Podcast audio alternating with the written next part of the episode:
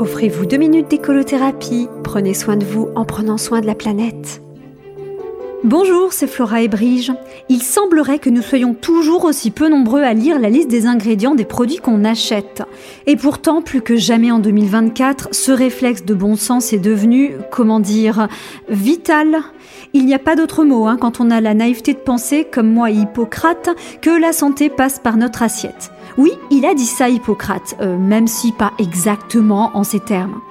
Un consommateur averti en vaut deux, sachant que pour savoir dire non et refuser un produit bourré de substances douteuses, il faut parfois un certain courage ou pour le moins une bonne force de conviction. Mais ça, la plupart d'entre vous le savez déjà, alors pourquoi ai-je évoqué ce sujet en disant qu'il est plus important que jamais en 2024 tout simplement à cause de l'inflation. Et oui, moi aussi j'ai envie de mettre tout sur le dos de l'inflation.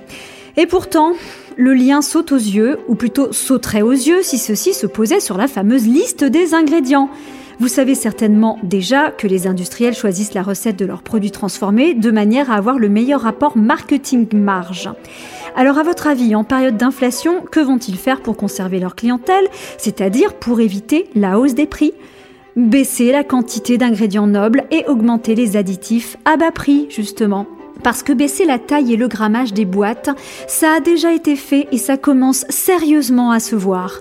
Et un consommateur qui voit qu'on se moque de lui est un consommateur perdu. Donc tout faire pour qu'il ne le voit pas. Une boîte de céréales qu'on a du mal à retrouver sur la table tant elle a rétréci, ça se voit, enfin si on veut. Une liste d'ingrédients, ça ne se voit pas, ou, plutôt ça ne se lit pas pour euh, l'immense majorité du public. En tout cas, cette nouvelle pratique des industriels aura pour effet de rendre encore plus immangeables des produits que nous étions nombreux à trouver déjà immangeables avant. Plus que jamais, la solution anti-inflation, ce sont les produits faits maison